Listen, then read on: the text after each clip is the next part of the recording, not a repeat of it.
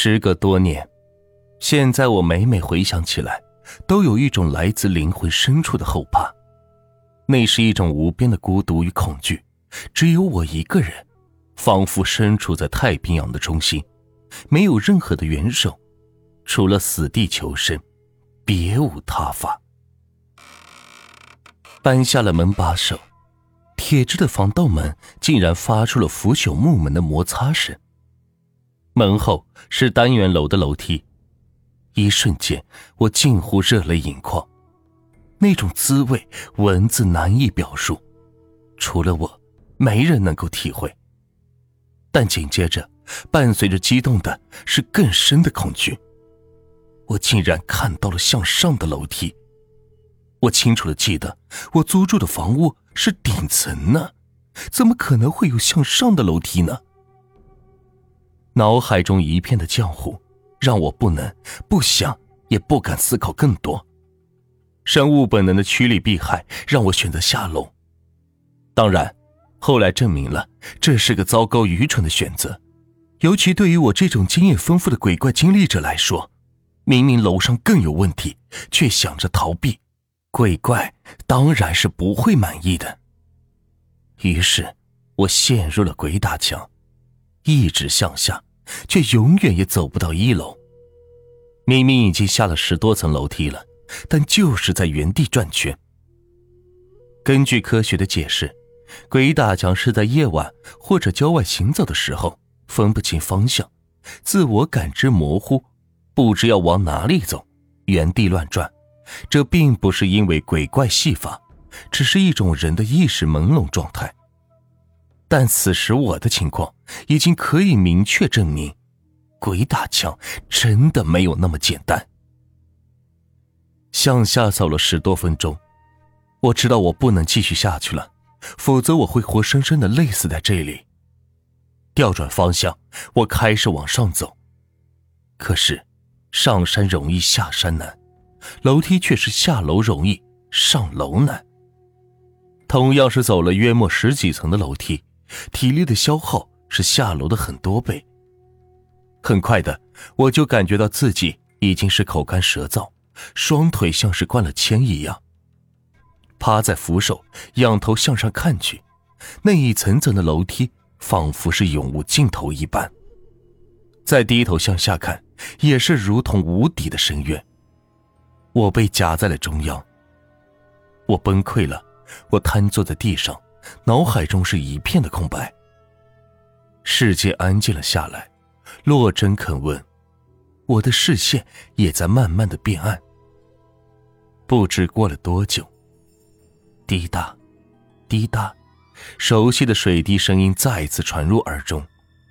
可那原本让我无比恐惧的声音，现在听起来竟然是如此悦耳。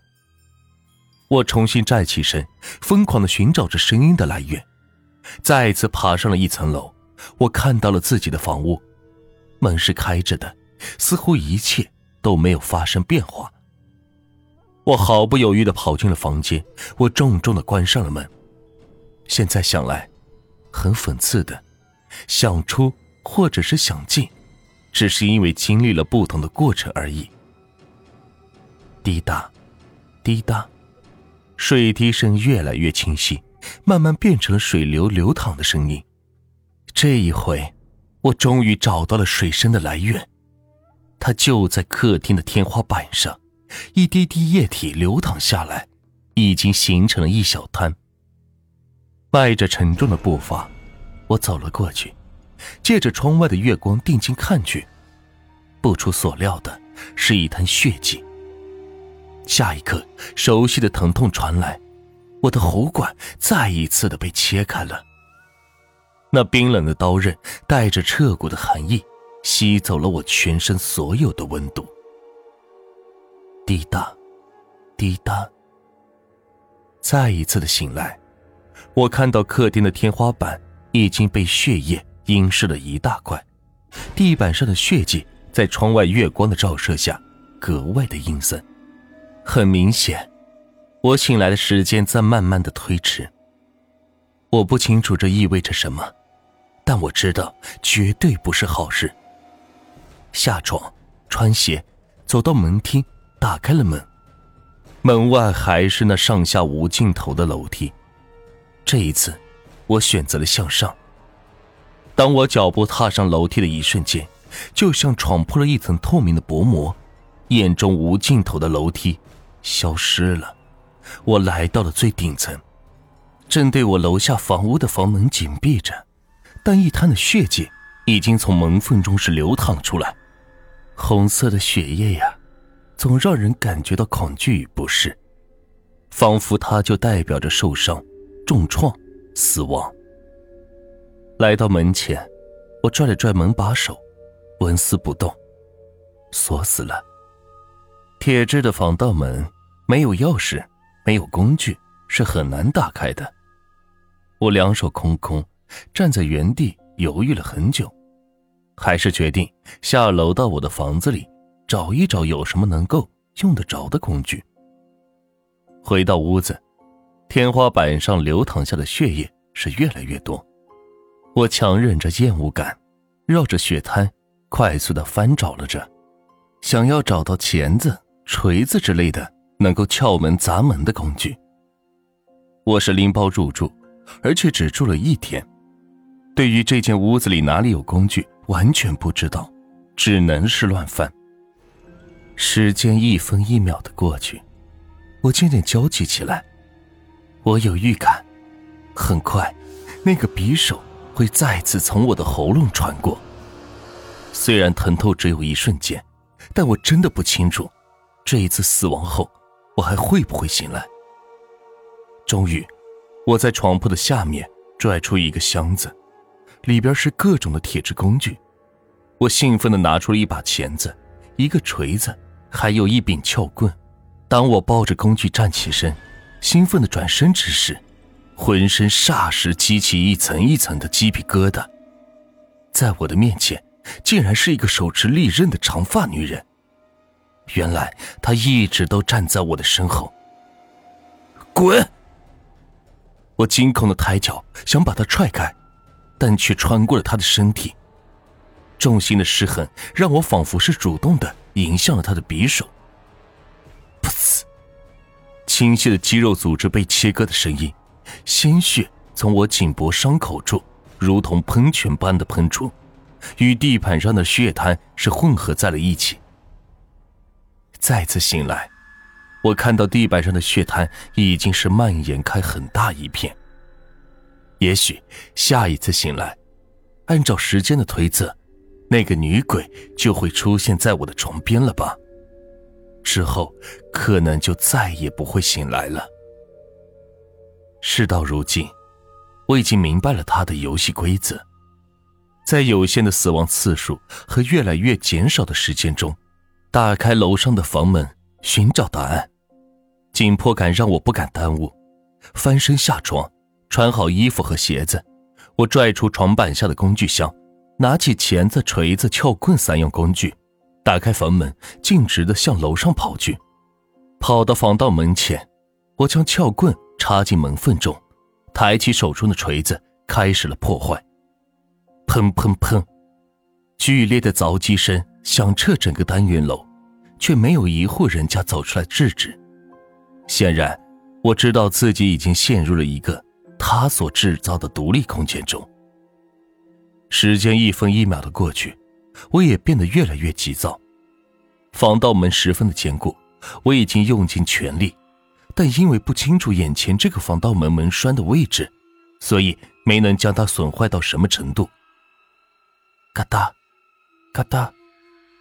这时，清晰的脚步声从楼下传来，我手上砸门的动作一致。只感觉到毛骨悚然。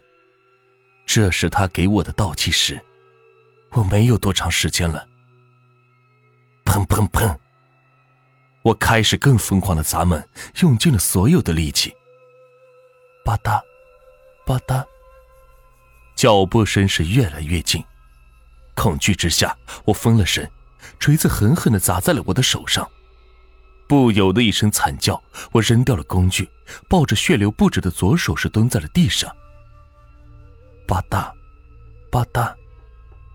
我惊骇的转过头去，只见那个长发女鬼手持利刃，已经转过楼梯角，一步一步的向着我走来，脸上还带着诡异的微笑。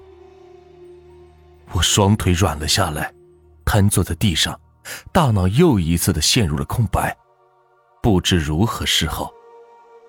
惊慌之间，我受伤的左手因为抱在腹部，摸到了上衣口袋里一串钥匙，这是我的钥匙。我掏出口袋中的钥匙，站起身，插在防盗门钥匙孔，狠狠一拧，咔，门开了。原来这门和我租住房间的门是一个钥匙，或者可以说是一道门。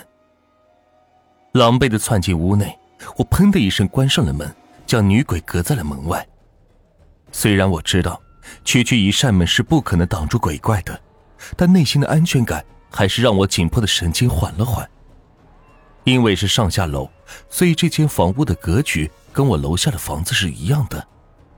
抬起头，我一眼就看到了在客厅的沙发上，一个女人浑身血迹瘫坐着，喉管被彻底切开，鲜血早已是流干了。她的一只手还紧紧的攥着一把利刃，这女人竟然和那女鬼是同一个人。刺耳的声音传来。我猛一回头，就看到女鬼已经打开防盗门，向我一步一步的走来。